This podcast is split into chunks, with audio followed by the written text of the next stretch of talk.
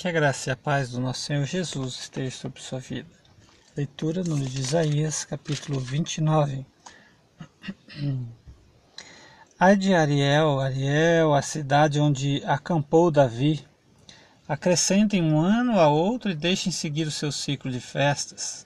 Mas eu sitiarei Ariel, que vai chorar e lamentar-se, e para mim será como uma fornalha de altar. Acamparei. Opa! Acamparei ao seu redor.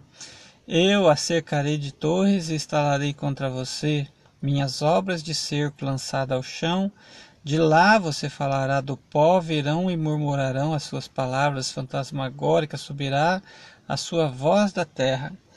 Um sussurro vindo do pó será a sua voz, mas os seus muitos inimigos se tornarão como o pó fino, as hordas cruéis como palha levada pelo vento, repentinamente, num instante, o Senhor dos Exércitos virá com trovões e terreno estrondoso ruído. Com tempestade, furacão e chamas de um fogo devorador.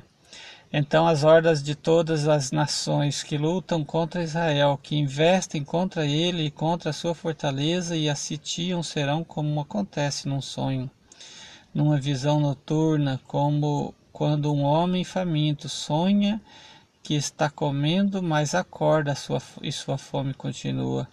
Como quando um homem sedento sonha e está bebendo, mas acorda enfraquecido, sem ter saciado a sede. Assim será as hordas de todas as nações que lutam contra o Monte Sião. Pasmem e fiquem atônitos, cerquem-se a si mesmos e continuem cegos. Estão bêbados, porém não de vinho Cambaleiam, mas não pela bebida fermentada.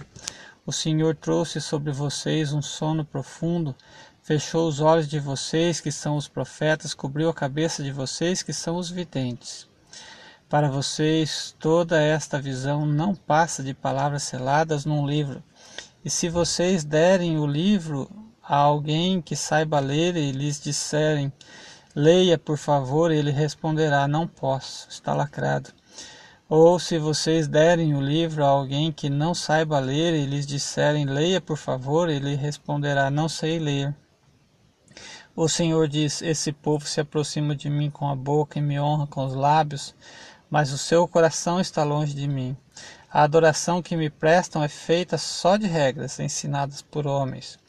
Por isso, uma vez mais, deixarei atônito este povo com maravilha e mais maravilha. A sabedoria dos sábios perecerá, a inteligência dos inteligentes se desvanecerá. Ai daqueles que descem às profundezas para esconder seus planos do Senhor, que agem nas trevas e pensam: quem é que nos vê? Quem ficará sabendo?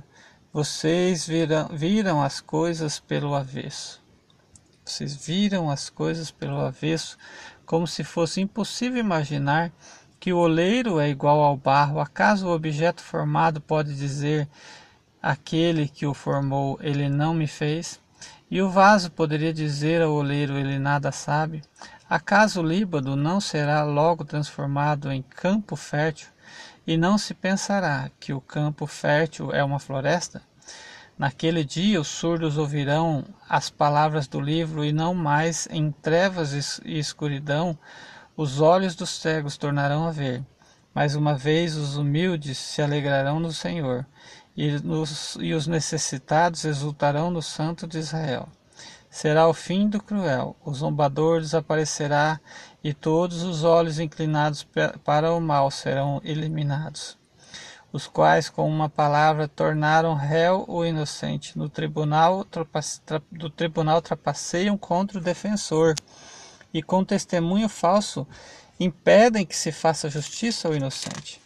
Por isso, o Senhor que redimiu Abraão diz à descendência de Jacó: Jacó não será mais humilhado, e o seu rosto não tornará a empalidecer.